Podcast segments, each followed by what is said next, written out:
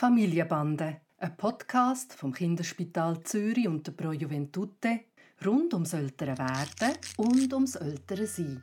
Heute zur spannenden Frage, wie viel Verantwortung können wir eigentlich einem Kleinkind im Umgang mit einem Baby geben? Hi Papi. Hi Noah. Also es ist eine Freude zu sehen, wie der Tani mit dem Nave ist. Er ist wirklich, er kümmert sich herzig um ihn und er hat Freude an ihm und alles. Und ich freue mich aber amix, wie viel Verantwortung kann ich am Tani in Bezug auf den Novella. Also zum Beispiel kann ich die beiden alleine lassen, wenn ich sehe, dass er so fein und vorsichtig mit ihm ist. Kann ich ihn heben oder äh, darf er ihn überall streicheln, wo er will, nicht nur irgendwie an den Händen und Füßen, damit er ihm ja nicht in die Augen lenkt. Also grundsätzlich einmal ein Kompliment an euch beide, weil ihr lernt wirklich den Tani ganz viel machen. Und grundsätzlich kann man sagen, er schaut mit, äh, mit grossen Augen, wie ihr Eltern es macht. Und er möchte genau das Gleiche nachher auch mit dem Nave machen. Also das macht ihr sehr gut. Ich würde fast sagen, er darf fast uneingeschränkt das machen, was ihr möchtet, aber nicht in der Verantwortung. Das ist etwas, wo ihn massiv würde überfordern und wo er auch seine Impuls, wenn ihm irgendetwas anderes in, in, in den Kopf geht oder eine andere Idee hat, nicht kann kontrollieren Das heißt, wenn ihr ihn füttern wollt, dann könnt ihr das machen und äh, das wird ihm vielleicht dann relativ schnell verleiden, wo dann auch an und für sich immer noch Hunger hätte, oder? Oder ihr könnt ihn ohne weiteres grämeln und salben. Und äh, das finde ich immer wieder verrückt, wie eigentlich die kleinen Kinder so viel mit sich geschehen gerade von den Geschwistern, wo sie vielleicht sogar von, einem, von den Eltern oder von den Großeltern würden protestieren, aber vom Geschwister die akzeptieren das. Also ihr müsst keine Angst eigentlich davor, dass er immer mal ein bisschen wehtut, weil er grob ist oder so, das ist überhaupt kein Problem. Aber ihm Verantwortung zu übergeben, quasi jetzt schon der Babysitter zu sein von seinem kleinen Bub, das funktioniert noch nicht. Also nicht alleine?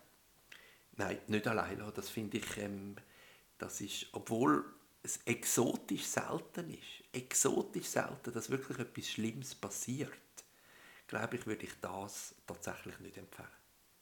Okay, und dann kann er ihn zum Beispiel haben, aber einfach am Boden oder auf dem Sofa und ich bleibe natürlich nebendran und in dem Moment, wo du eben sagst, er hat eine andere Idee und springt auf, dann bin ich da, um den zu fangen.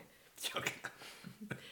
und was ist denn, also etwas anderes, was ich noch bemerkt habe, ist, dass der Tani natürlich noch nicht weiss, was der Nave kann und was nicht. Und er wird ihm zum Beispiel seine Spielsachen geben und versucht ihm die in die Hand zu drücken und es passiert nichts und er wird hässig und frustriert und könnte dann aus dem heraus vielleicht ähm, am Nave etwas machen.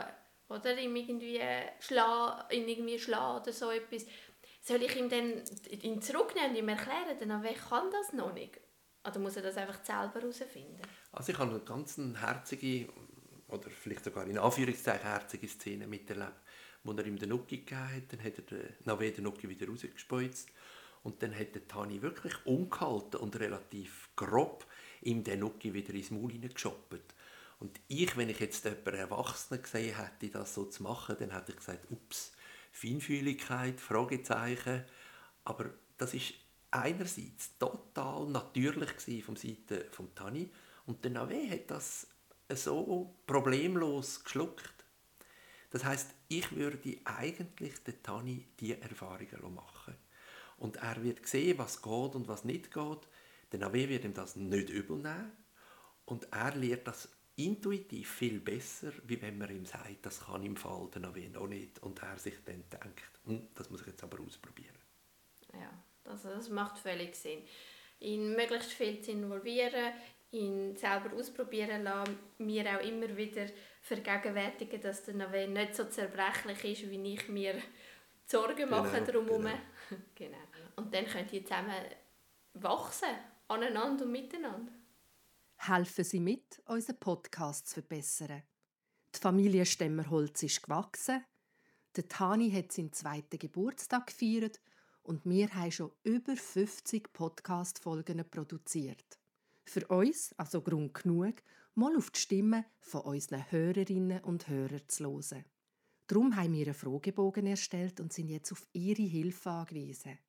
Der Link zum Fragebogen finden Sie auf unserer Webseite www.elternberatung.projuventute.ch Podcast. Vielen herzlichen Dank für Ihre Mithilfe.